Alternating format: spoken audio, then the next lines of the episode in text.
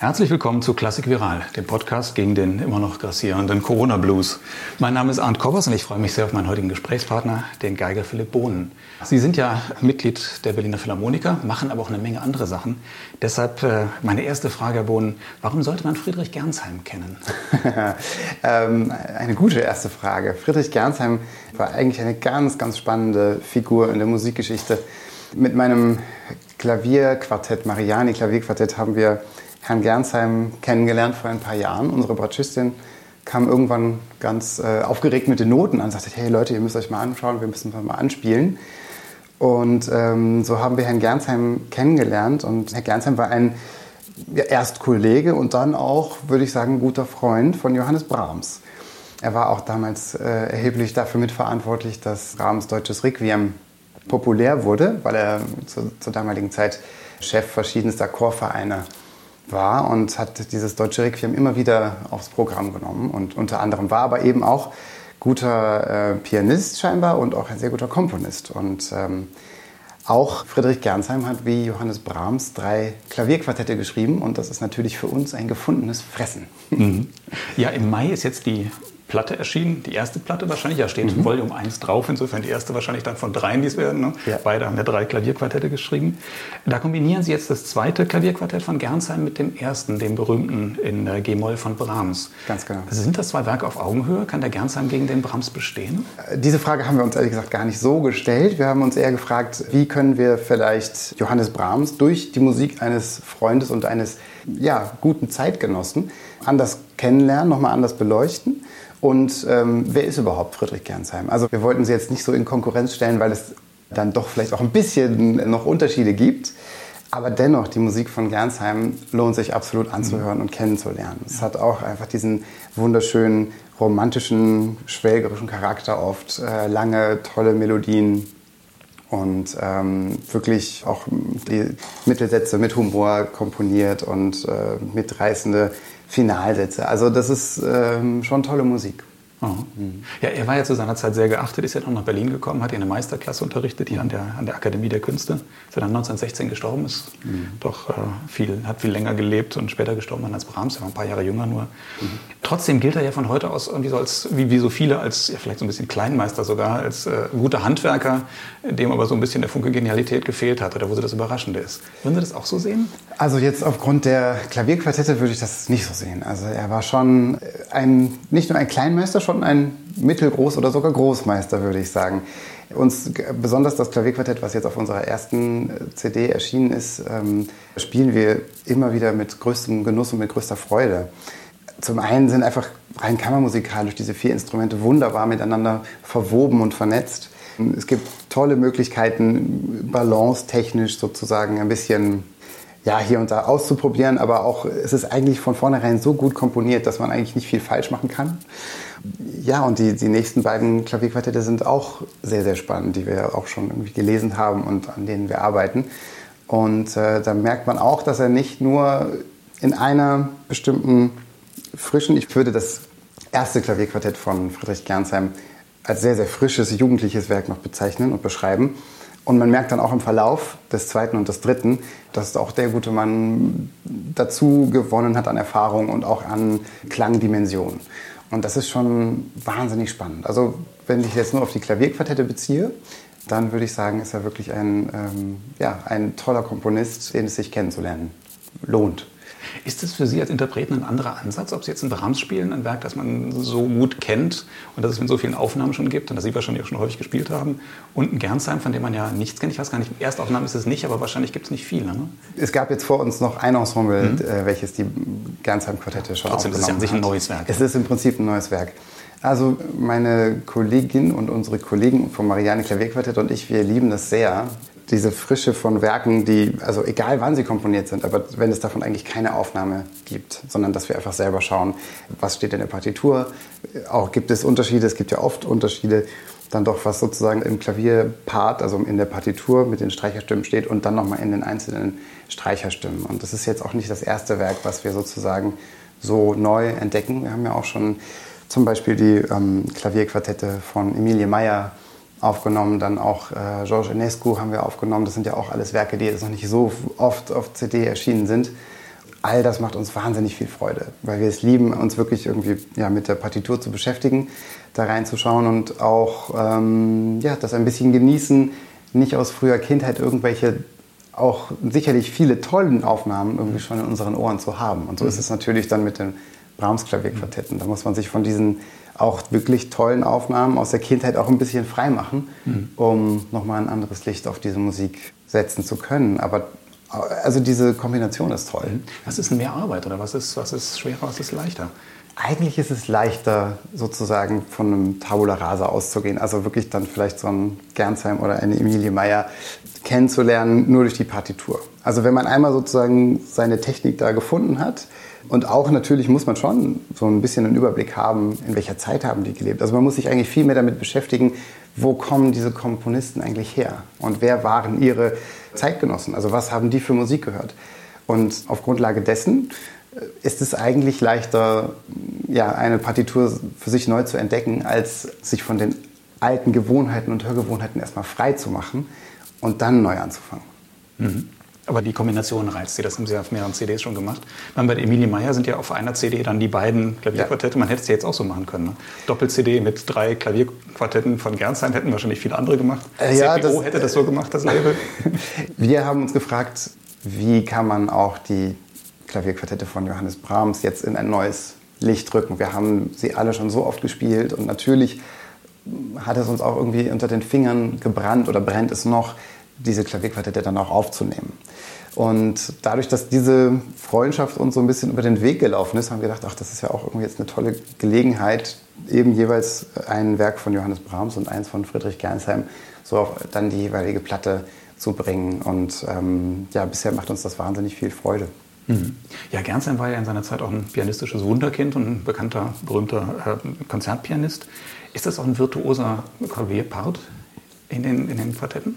Ich würde sagen, ja. Also ähm, unser Pianist Gerhard Vielhaber ähm, ist auch selber sozusagen wirklich äh, wahnsinnig virtuos und spielt fantastisch. Und er bringt das äh, toll zum Leben, diese Partitur.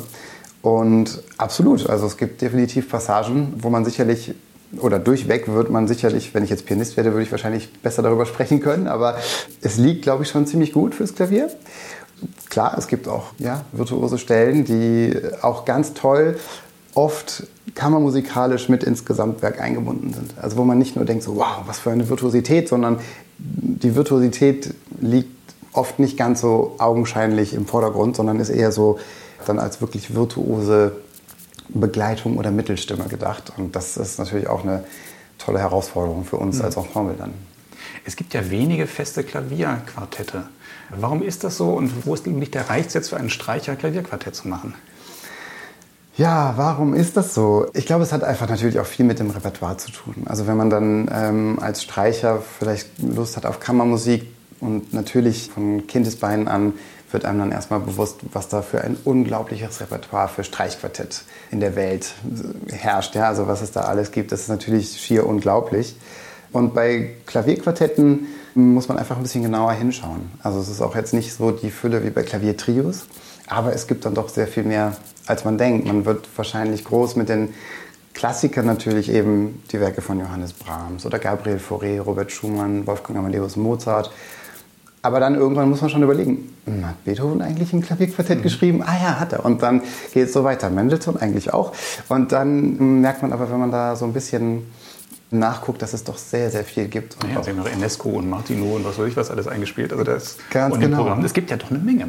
Absolut und äh, auch eine Menge toller Sachen. Also ähm, gut, Wolfgang Amadeus Mozart war wirklich der Erste. Also davor gibt es nichts, soweit ich weiß zumindest. Mhm. Vielleicht graben wir noch mal was aus. Aber es gibt dann wirklich auch, ähm, ja, wie Sie schon angesprochen hatten, das äh, Klavierquartett von Boguslav Martinou war auch so eine Entdeckung für uns.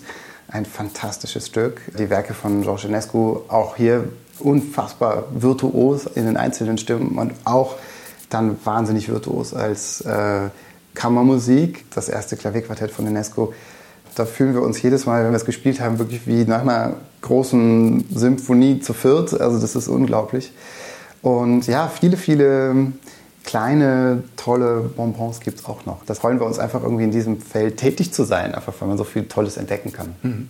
Sie haben vorhin schon den Namen Emilie Meyer genannt. Mhm. Das ist ja auch eine Frau, die jetzt entdeckt wird, eine Spätromantikerin, allerdings auch nur, eigentlich nur auf dem CD-Markt. Also im Konzertrepertoire, glaube ich, ist sie noch nicht so wirklich angekommen. Also sie sind ja sowieso zwei Welten, habe ich oft das Gefühl. Ja, Vielleicht in der Kammermusik nicht ganz so, aber zumindest im symphonischen Repertoire ist es ja doch das stimmt. leider so eine Trennung. Ne? Äh, das stimmt. Also bei der Kammermusik auch ein bisschen. Wir haben Emilie Meyer jetzt in, gerade in letzter Zeit, also als wir wieder Konzerte geben durften, jetzt nach Corona, ähm, waren bei beiden Konzerten auch gleich wieder Emilie Meyer von den Veranstaltern gewünscht. Also wir freuen uns da mhm. immer, wenn dann, wenn dann auch wirklich explizit nach diesen Werken äh, mhm. gefragt wird. Wir spielen sie auch sehr, sehr gerne. Also wir merken auch, äh, das ist auch sehr, sehr spannend, so die Reaktion des Publikums bei solcher Musik, die man eben noch nicht mitsingen kann, weil sie noch nicht tausendmal im Radio lief. Mhm. Ich habe das Gefühl, das Publikum hört ein bisschen anders zu einfach. Ja. Also nicht, ja, man kann wie gesagt nicht mitschunkeln und gerade bei Emilie Meyer ist das auch ganz fatal, weil immer wieder tolle kleine, entweder rhythmische oder harmonische Überraschungen einem über den Weg laufen. Aber ähm, ja, es gibt irgendwie eine andere Konzentration. Und oft mhm.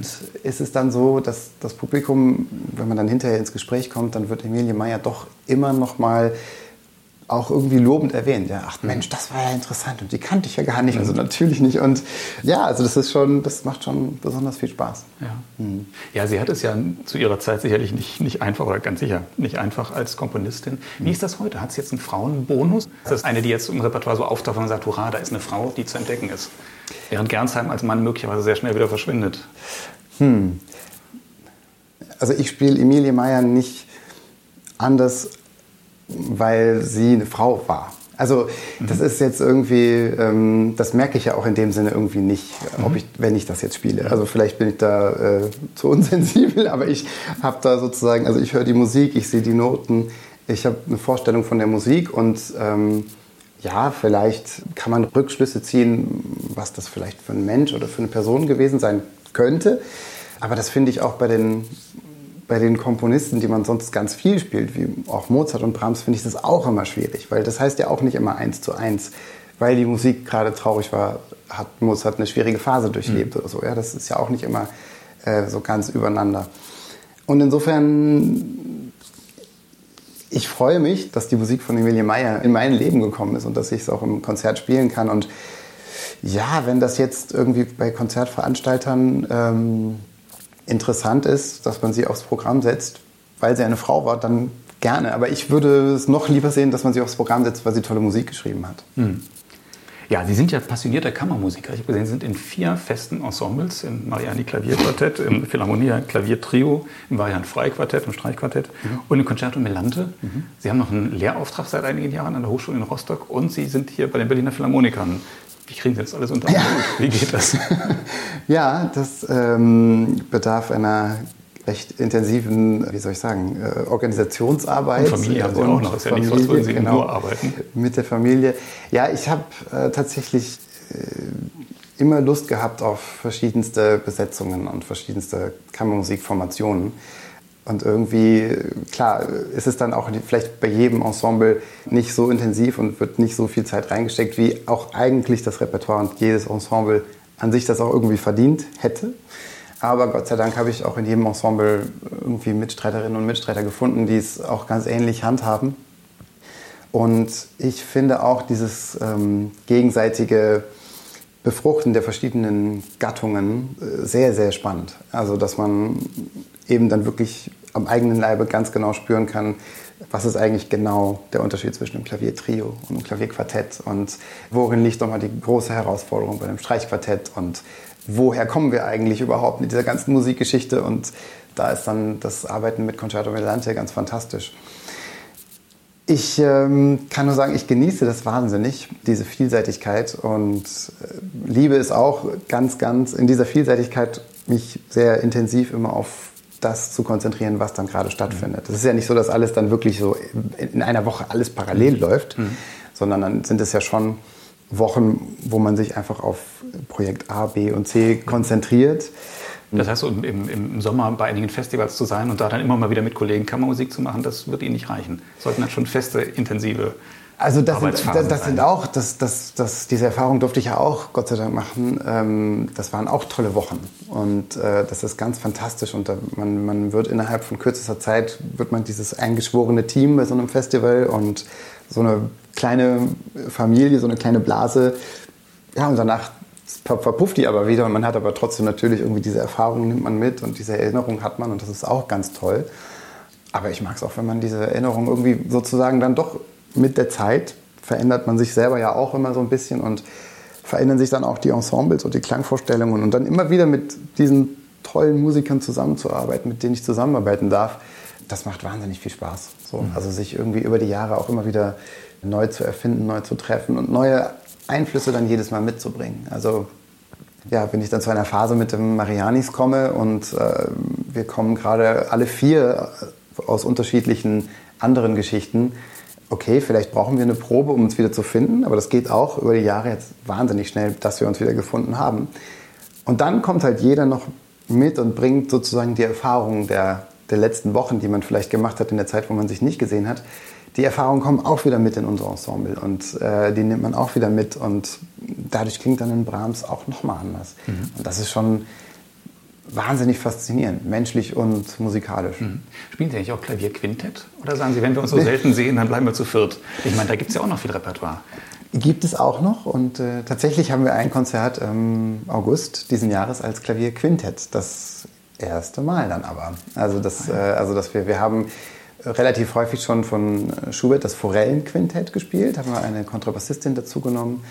Aber jetzt als, äh, also die klassischen Streichquartett plus Klavier, das wird jetzt das erste Mal sein. Und ähm, ist ja auch mal was Neues, dass ein Klavierquartett dann sozusagen noch eine Geigerin dazu holt und so sich ein Klavierquintett mhm. bildet. Das ist ja normalerweise auch Konzertpianist mit bekanntem Streichquartett mhm. oder so. Mhm. Ja, also wir sind gespannt. Früher hatte man ja immer gesagt, Streichquartett kann man nicht nebenbei machen. Mittlerweile gibt es ja doch einige Beispiele, die zeigen, es geht. Mhm. ja, geht es?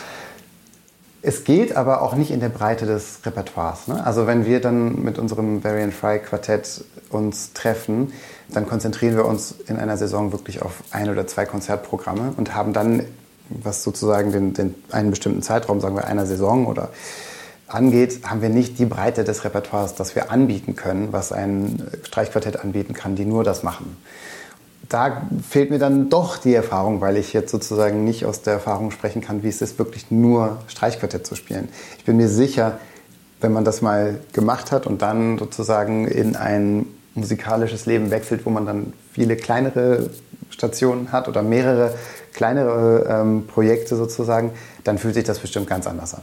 Ja, wenn ich mit Kolleginnen und Kollegen spreche, die wirklich nur Streichquartett spielen und nicht umsonst reden ja auch immer alle von dieser Ehe zu viert. Mhm und das Gefühl habe ich jetzt mit meinen Variants, entschuldigt bitte Leute, das habe ich jetzt noch nicht ganz.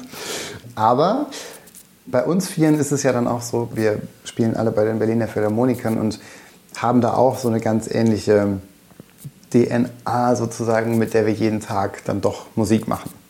Insofern ist es schon auch eine, eine Verbindung, die äh, sehr besonders ist, wenn man dann daraus aus diesem großen Orchesterensemble sich rausnimmt zu viert und sich zu viert trifft und äh, Programme einstudiert. Und ich kann natürlich jetzt auch nur von uns sprechen, aber wir versuchen das mit der allergrößten Intensität und Liebe zum Detail zu machen. Und ich weiß, dass es uns alle vier wahnsinnig bereichert und weiterbringt, dass es unsere Ohren auch äh, immer wieder öffnet, uns äh, technisch sozusagen an den Instrumenten auch immer wieder auf die, zur, zur Stuhlkante bringt und wieder auch so ein bisschen wach macht, eben auf eine andere Art, wenn man doch so ein bisschen anders spielt natürlich. Mhm. Und auch hier ist es dann ja, eine, eine sehr bereichernde Zeit immer. Also gerade auch wenn wir, wenn wir sagen, wir nehmen uns die Zeit zwischen zwei Orchesterproben am Tag, dann ist der Tag an sich sehr lang und anstrengend, aber man hat so eine zwei, zweieinhalbstündige Oasenzeit nochmal, wo man sich so ganz in Ruhe um Intonation zum Beispiel, Artikulation so wirklich ganz en Detail kümmern kann. Und das ist auch einfach Gold wert. Mhm. Ja, und Concerto Melante ist ja dann wieder was ganz anderes. Da machen Sie alte Musik. Sie gehören ja auch zu der Kernbesetzung von, mhm. weiß ich, fünf, fünf oder sechs Musikern, mhm. wo ja dann noch viele Gäste dazukommen von den Philharmonikern oder alte Musikspezialisten. So. Ja, auch da die Frage, kann man alte Musik nebenbei machen? Ja, naja, nebenbei ist immer so, ähm, ich würde also das, das, ich verstehe schon, wenn man das von außen sieht, dass man das dann so fragt, ob man das nebenbei machen kann. Aber für mich fühlt sich nichts nebenbei an. Das ist alles irgendwie mit größter Ernsthaftigkeit im Rahmen meiner Möglichkeiten sozusagen ausgeübt. Also ich bin ja eigentlich irgendwie durch die Berliner Philharmoniker oder vielmehr die Orchesterakademie der Berliner Philharmoniker zur alten Musik gekommen. Da hatten wir, als ich damals in der Orchesterakademie war, wurde Reinhard Göbel eingeladen, um mit uns Akademisten zu arbeiten. Und die Erfahrung war so nachhaltig, phänomenal toll, dass ich gesagt habe, nee, also da steckt so viel drin, was ich einfach bis zu dem Zeitpunkt überhaupt nicht wusste, dass ich gesagt habe, ich, ich möchte da einfach mehr wissen. Ich bin da einfach neugierig. Weil vorher muss ich gestehen, ähm, so im am, ja, den, an den geigerischen Anfängen, da denkt man irgendwie immer so, die, die Geigenliteratur fängt so mit den sechs Solosonaten und Partiten von Johann Sebastian Bach an, was ja aber totaler Quatsch ist natürlich, sondern dass auch Johann Sebastian Bach auf eine 250-jährige Historie der Violinspielkunst zurückgreifen konnte, das war mir damals einfach überhaupt nicht bewusst. Und ich habe das Gefühl, mit Concerto Melante kann man eben so ein bisschen, so Baby-Steps auch, aber die sind so wertvoll, ein bisschen da eben Nachforschungen anstellen, wo wir eben herkommen. Und das dann auch im Ensemble spielen mit tollen Musikerinnen und Musikern, die auch teilweise nur das machen, die sich da in dieser Welt natürlich fantastisch auskennen. Und das ist eine große Herausforderung, dann auch ja, auf diesem alten Instrument mit Darmseiten, mit diesen Herausforderungen auf ein ähnliches Niveau zu kommen, wie zum Beispiel ein Johannes Palmsola, mhm. ähm, damit man mit ihm zusammen spielen darf. Oder ja, also das, das ist einfach auch wieder eine unglaubliche Bereicherung. Und das heißt, Sie nehmen auch ein anderes Instrument in die Hand. Ja, absolut, Sie genau. Sie ziehen nicht nur Darmseiten auf, sondern... Nee, nee, nee, ich habe ja. eine Barockgeige, wo sozusagen jeden Tag die Darmseiten drauf Aha. sind und der Barockbogen liegt daneben. Und ja, wenn ich Zeit habe, übe ich da meine ähm, oder Bach oder weiß ich nicht was Sachen es ist für mich einfach spannend zu wissen, dass, dass auch sozusagen, wenn man eine Solo-Sonate von Eugène Isaïe spielt, dass man diese ganze Geschichte der Geige irgendwie so weit zurückverfolgen kann und auch nachspüren kann. Und ja, dann, wenn möglich, auch so originalgetreu wie möglich. Und das ist einfach dann doch nochmal was ganz anderes, dann wirklich mit dem Barockbogen so eine Darmseite anzureißen, als mit dem modernen Bogen eine mhm. Stahl- oder ja, äh, Kunststoffseite. Mhm. Aber apropos Instrumente, ich habe gesehen, Sie spielen eine Geige von, von Stefan von Beer, mhm. die jetzt gerade mal zwölf Jahre alt ist, mhm. dem äh, deutschen Instrumentenbauer in Paris. Mhm. Äh, war das eine bewusste Entscheidung oder hat sich das so irgendwie ergeben, dass Sie an keine Stradivari oder sonst irgendwas rangekommen ja, Die waren alle ausverkauft und dann musste ich halt mir selbst eine bauen lassen. Nee, also das war bei mir auch eine ganz tolle Fügung des Schicksals eigentlich. Ich hatte das große Glück, bei der Deutschen Stiftung Musikleben Stipendiat zu sein. Da durfte ich über Jahre hinweg eine sehr schöne, erst eine Galliano-Geige und dann eine Guadagnini-Geige spielen. Und das war fantastisch. Also ich habe von den Geigen unglaublich viel gelernt, was überhaupt an Klangfarben möglich ist. Dann dachte ich natürlich auch ganz lange, das muss ja daran liegen, dass die alt sind, so per se. Also dass sozusagen das, das Alte, also das Alter eines Instruments habe ich für mich persönlich gleichgesetzt mit einer Qualität des Instrumentes. Heute sehe ich das ein bisschen anders. Also ich glaube, dass auch vor 200 Jahren auch schlechte Geigen gebaut wurden. Aber dass einfach diejenigen, die damals schon gut waren, heute eben auch noch gut oder sogar noch besser und fantastisch sind, weil sie einfach natürlich, das Holz hat sich aufeinander eingeschwungen und klar, wirklich fantastische alte Instrumente sind phänomenal und jedes Geigerherz schmilzt beim Klang einer fantastischen Del Gesù oder einer Stradivari oder Guadagnini oder ich weiß nicht was. Aber ähm, ich war dann ja, recht frisch bei den Philharmonikern, hatte meine Guadagnini-Geige auch noch und wusste aber, ich musste die Guadagnini-Geige irgendwann wieder abgeben, weil die Stiftung Musikleben hat halt eine Altersbegrenzung und das ist ja auch richtig so. Es ist ja für junge Musikerinnen und Musiker, die diese Instrumente kennenlernen sollen. Und ähm, so war das dann, dass ich Stefan von Bär auch hier im Kollegenkreis kennengelernt hatte, weil ähm, auch ein Kollege damals eine Geige von ihm gespielt hatte. Und dann hatte dieser Kollege mir gesagt, Mensch, ja, hier Stefan von Bär kommt nach Berlin und komm doch einfach mal mit, dann kannst du ihn kennenlernen.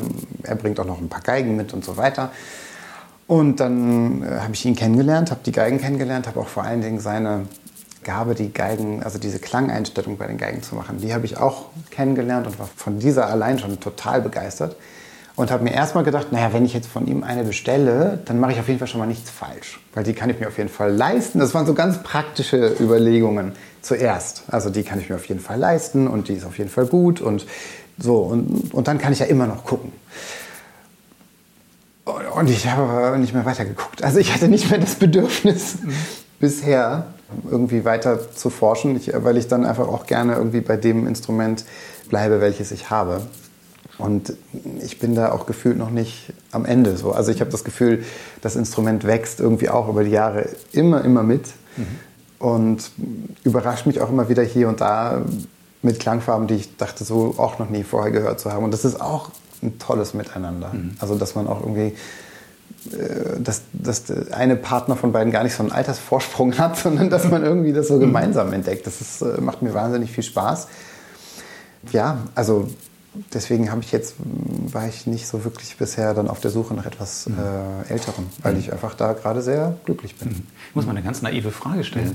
Äh, müssen Sie das mit Ihren Kollegen in der Gruppe eigentlich absprechen, wenn Sie eine neue Geige haben oder wird das akzeptiert? Nein, also absprechen äh, müssen tue ich das nicht. Aber natürlich hilft es, wenn auch die Kolleginnen und Kollegen um einen herum das Instrument, was man selber spielt, gut finden. Da kann man nicht immer jeden Geschmack treffen, das ist völlig klar. Aber ich glaube, wir haben irgendwie ein tolles professionelles Miteinander, dass man auch sagen kann, so, hm, also wenn jetzt jemand ankäme mit was Neuem. Was total ähm, brillant ist und raushaut oder sonst wie. Genau, dann, dann, dann guckt sowieso jeder, wow, was ist das denn Tolles? Mhm. Aber auch andersrum kann man sicherlich auch irgendwie äh, kollegial, freundschaftlich sagen, so, hm, naja, vielleicht kannst du da nochmal weiter gucken. Aber es ist ja sowieso so, dass man als Geiger sehr darauf angewiesen ist, auf das, darauf, wie, es dann von außen klingt. Ja? Also das heißt, im Kollegenkreis lassen wir uns sowieso die Instrumente auch von anderen Kollegen immer mal vorspielen. Und äh, so habe ich das damals auch gemacht. Und da auch damals dann irgendwie immer gutes Feedback kam, so in Anführungszeichen, obwohl es ja eine moderne Geige war, habe ich gedacht, ja, okay, damit mache ich jetzt wirklich erstmal nichts falsch und habe mich dann erstmal gefreut, dass ich diese Geige hatte und ähm, habe dann auch die, diese tolle, tolle Guadagnini-Geige mit gar nicht so schwerem Herzen abgegeben, wie ich vorher erst immer dachte, dass ich das hätte tun müssen. Ja, aber klar, es gibt sozusagen bei uns im Orchester da einen regen Austausch darüber, was man so spielt und wo das herkommt und so. Mhm. Lassen Sie uns noch mal einen ganz kurzen Blick in Ihre Biografie werfen. Sie sind ja in Kiel geboren. Ich habe aber gelesen, Sie sind mit zwölf Jahren schon Jungstudent geworden in der Volkswagen-Hochschule mhm. in Essen. Sind Sie im Ruhrgebiet groß geworden oder sind Sie gependelt oder war nein, das nein, nur ich, pro forma ich, und Ihr Lehrer bin, war in Kiel? Ich, ich, bin in, ich bin in Kiel tatsächlich nur geboren. Also das war sozusagen, das waren die, äh, die Endzüge des Studiums meines Vaters. Und dann, als ich knapp ein Jahr alt war oder so, sind dann meine Eltern ins Ruhrgebiet gezogen. Ah und, oder beziehungsweise an den linken Niederrhein. Und äh, äh, also ich bin in Duisburg groß geworden. Das einzig Positive, was ich dann immer sagen kann in meiner Welt, ist, dass Frank-Peter Zimmermann auch aus Duisburg kommt. Und dann also ich komme aus Rheinhausen oder Rumeln-Kaltenhausen oder sowas, linker Niederrhein. Oh mein Gott, das ist ja... Ich komme aus der Gegend, ich komme aus Kempen. Ah, Sie kommen aus Kempen, ich komme aus Duisburg-Bahl. Ah ja. Ja, das also schön. noch schöner. Ja, genau. Also man hat dann, man ist auf der gerade so auf der linken Rheinseite. Auf der richtigen. Auf der richtigen natürlich. Und ähm, zur Schule gegangen bin ich in Mörs. Ja. Das war auch immer ein Abenteuer, jeden Morgen da den Bus zu nehmen, der einmal die Stunde fährt und dann so rumzuckelt. genau. Und äh, ja, und dann bin ich aber von dort tatsächlich immer zum Geigenunterricht von meinen Großeltern oder Eltern gebracht worden. Dann irgendwann, also erst nach Duisburg zur Musikschule oder davor noch nach Mörs zur Musikschule, dann Duisburg Musikschule und dann tatsächlich ähm, zur Essener Volkwang Hochschule. Ja, genau. Mhm. Und dann sind Sie zum Studium gekommen hier nach Berlin bei Stefan Picker und bei Antje Weiters, die ja so viele großartige Studenten hat, das ist echt unfassbar. Ja. Und äh, sind dann hier in die Karajan Akademie hier bei der Berliner Philharmoniker gekommen. War das schon eine Vorentscheidung, dass Sie ins Orchester gehen würden? Macht man sowas, wenn man immer noch im Hinterkopf hat, man wird mal Solist oder Kammermusiker? Also ich habe damals das Probespiel für die Karajan Akademie eher als so eine Art ähm, Selbsttest für mich ganz persönlich gesehen. Ich wollte einfach, ich wollte so ein bisschen sehen, wo stehe ich eigentlich. Also wo, wo werde ich vielleicht mal landen?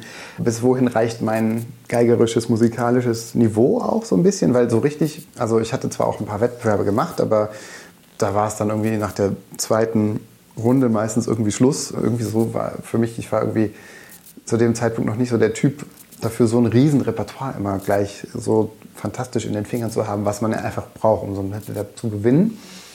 Bei mir war dann irgendwie oft nach der zweiten Runde Schluss und da dachte ich immer so, hm, ja, okay, was bedeutet das jetzt? Und dann habe ich mich eben für die ähm, Karajan Akademie angemeldet fürs Probespiel. Ich hatte schon vorher mitbekommen, wer da sozusagen von der UDK oder Hans Eisler auch studiert und dachte immer, also egal welches Instrument, das waren auch wirklich immer Top-Leute, äh, die sozusagen hierher gekommen sind. Und dann, ja, habe ich geübt, geübt, geübt, habe das auch sehr für mich behalten. Also habe das meinen Eltern gar nicht erzählt. Ich wollte das äh, wirklich nur für mich machen. Also Antje Weiters wusste damals Bescheid, aber wirklich sonst niemand.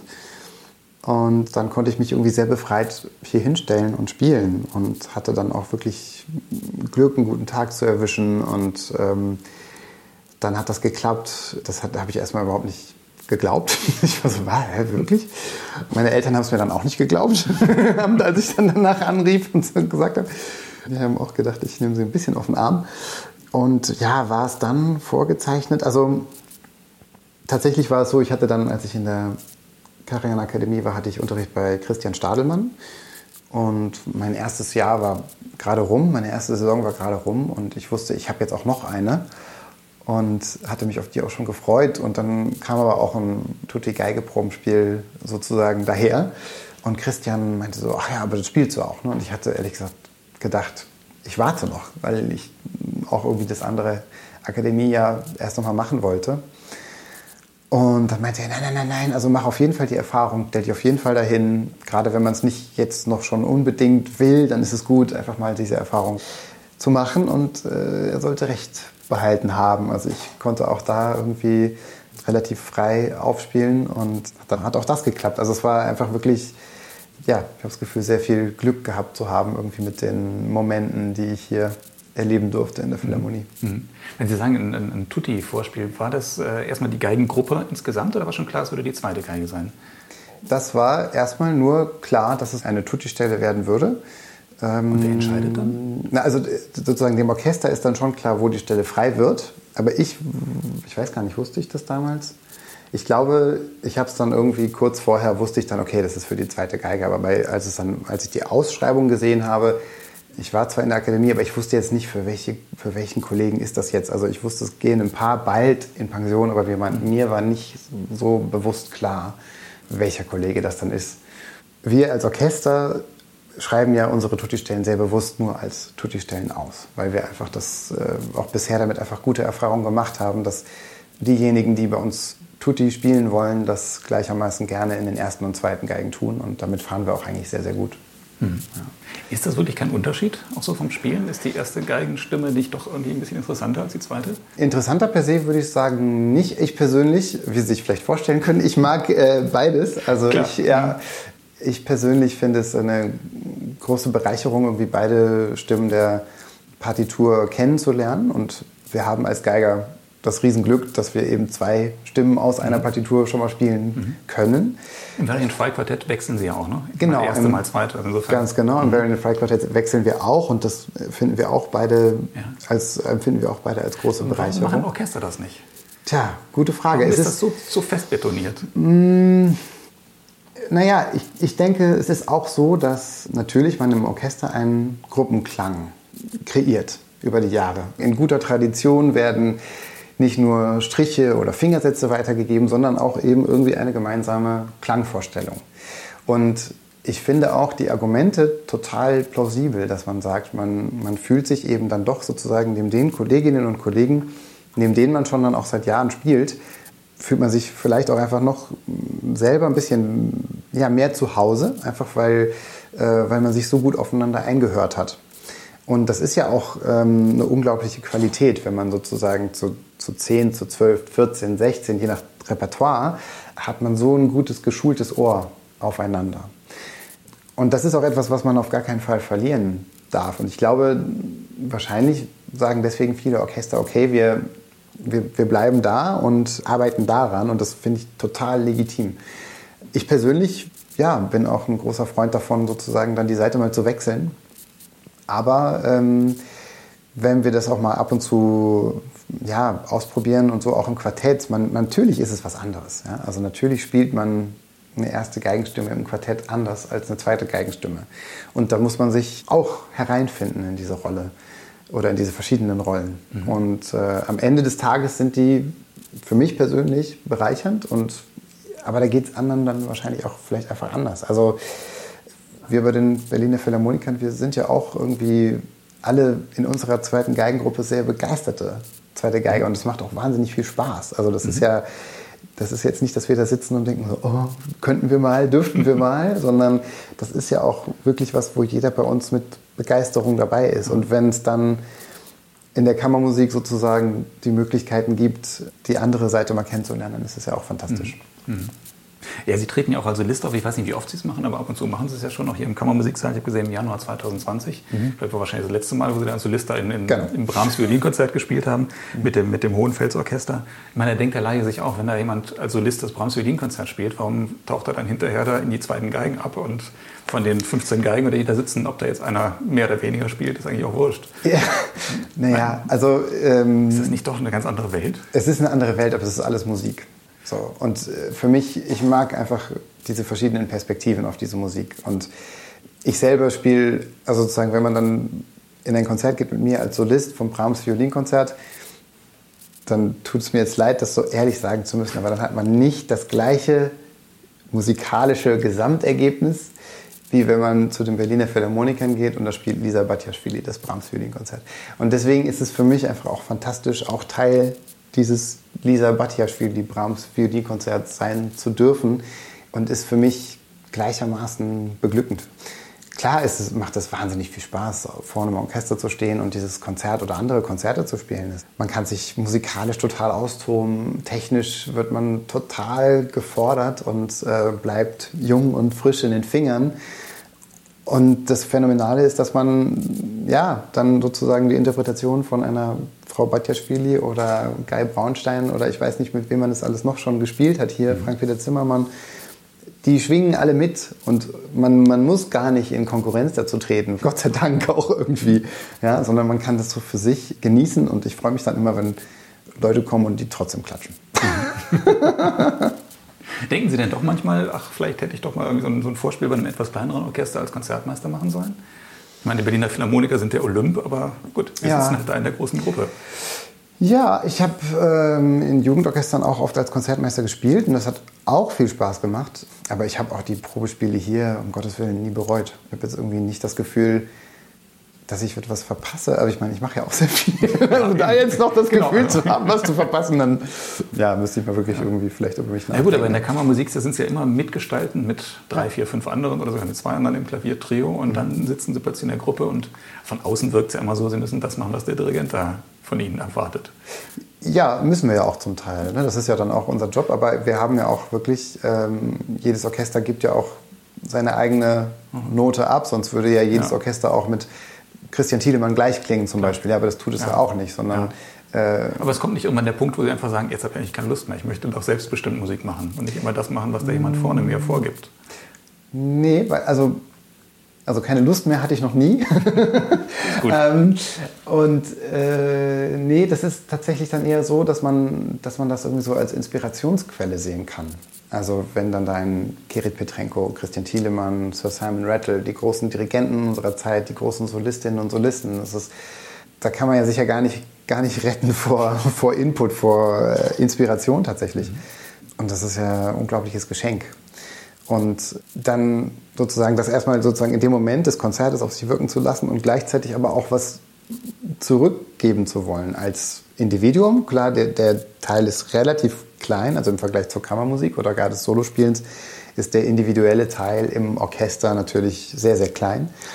Aber auch, man will ja dann auch als gesamter Klangkörper, also erstmal in der Gruppe, dann in der großen Streichergruppe, dann als Gesamtensemble, will man ja auch dem Dirigenten und dem Publikum was zurückgeben. Und insofern, auch wenn der individuelle Input bei mir als Tutti-Geiger relativ klein ist, ist er auch wahnsinnig wichtig, weil wenn ich den zurückfahren würde, dann würde unser Orchester, glaube ich, auch nicht mehr so klingen. Also mhm. wenn das alle machen würden, logischerweise. Mhm. Mhm. Ja, Sie haben immer, das gerade schon gesagt, mit den besten Dirigenten und Dirigentinnen jetzt auch mhm. zu tun. Nicht wenige Ihrer Kollegen gehen ja auch selbst irgendwann aufs Pult, mhm. auch hier beim Hohenfeldsorchester, mhm. auch aus der zweiten Geige von Ihren Kollegen. Könnte das bei Ihnen auch noch passieren? Oh, das weiß ich jetzt nicht. Also ich habe einmal als äh, sozusagen, äh, ja, sollte eigentlich ein Geheimnis bleiben, aber okay. Ich habe einmal dirigiert das äh, Musikschulorchester der Mörser Musikschule. Sie, Sie kennen das ja. Und äh, das war nur eine Probe. So, und das hat auch sehr viel Spaß gemacht, aber ich habe auch da gemerkt, was das für eine Riesenverantwortung ist und was man dafür einfach alles können muss. Und mich reizen tatsächlich, also natürlich reizt mich die Gesamtpartitur an sich, aber ich bin dann doch irgendwie von Hause aus Geiger. Mhm. Also sage ich zumindest heute und wir können uns ja in zehn Jahren nochmal unterhalten. Und das Dirigieren, also bisher ist mein Plan, das auf jeden Fall anderen zu überlassen.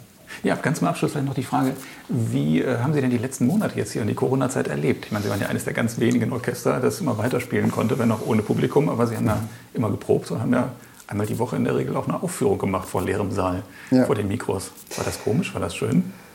Das trotz, dass Sie trotzdem weitermachen konnten? Ja, beides irgendwie. Ne? Also einerseits war das natürlich wahnsinnig komisch, dass die Philharmonie jedes Mal leer war. So. Also wir hatten eigentlich dann irgendwann, haben wir uns alle an die Hygienebestimmungen, sagen wir mal, damit arrangiert. Gewöhnen würde ich jetzt nicht sagen, aber wir haben uns sicherlich damit arrangiert. Durch die wurden ja alle irgendwie wahnsinnig oft getestet pro Woche und haben natürlich auch hier hinter der Bühne Masken getragen, Abstand gehalten und so weiter.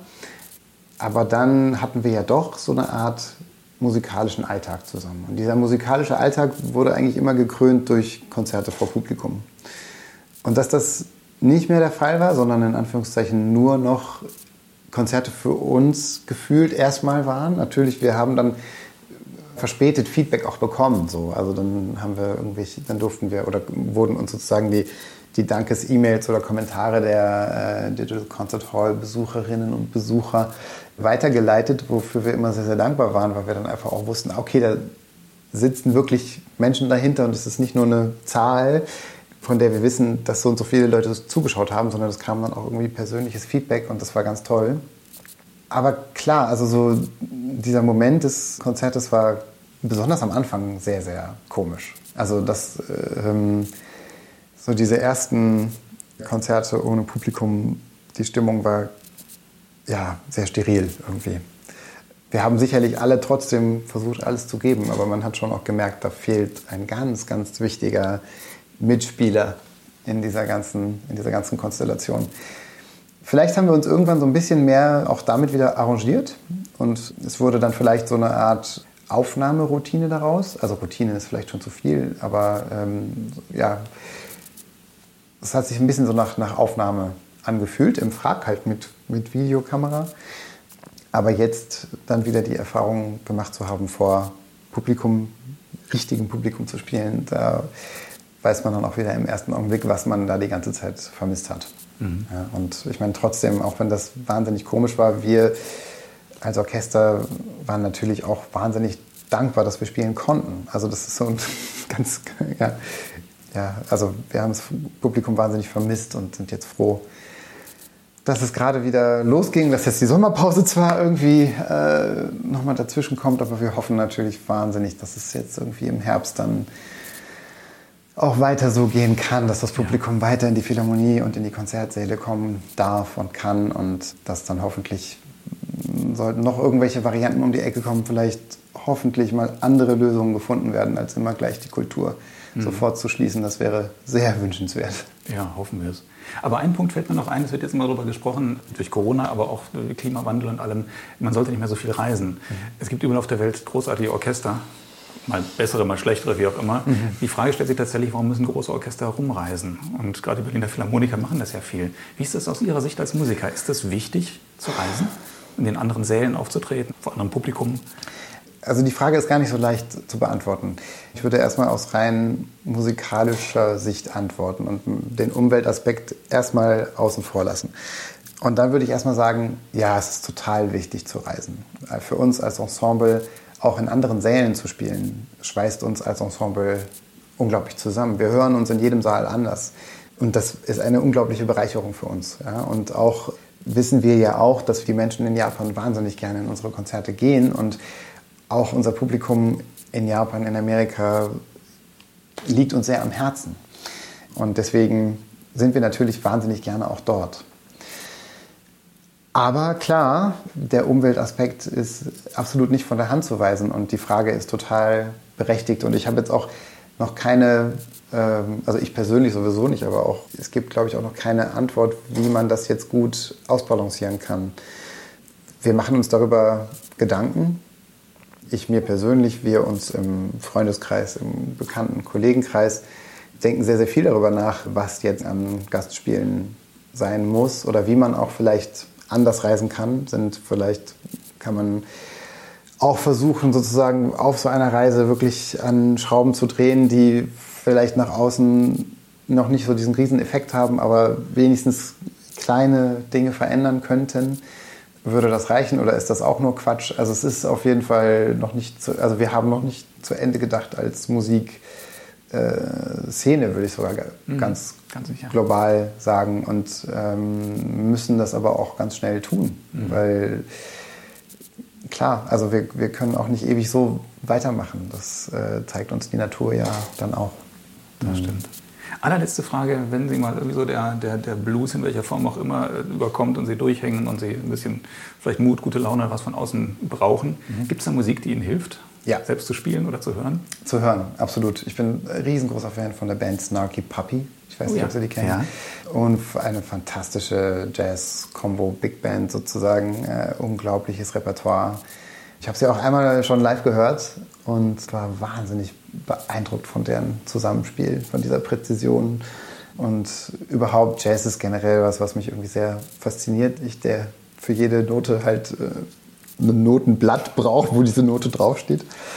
Aber das, äh, ja, also Snarky Puppy, das läuft schon öfter mal zu Hause. Ja. Ja. Ah, guter Tipp. Ja, dann sage ich vielen Dank fürs Gespräch, Philipp Bohn. Ja, ganz herzlichen Dank. Hat sehr viel Spaß gemacht. Vielen Dank fürs Zuhören.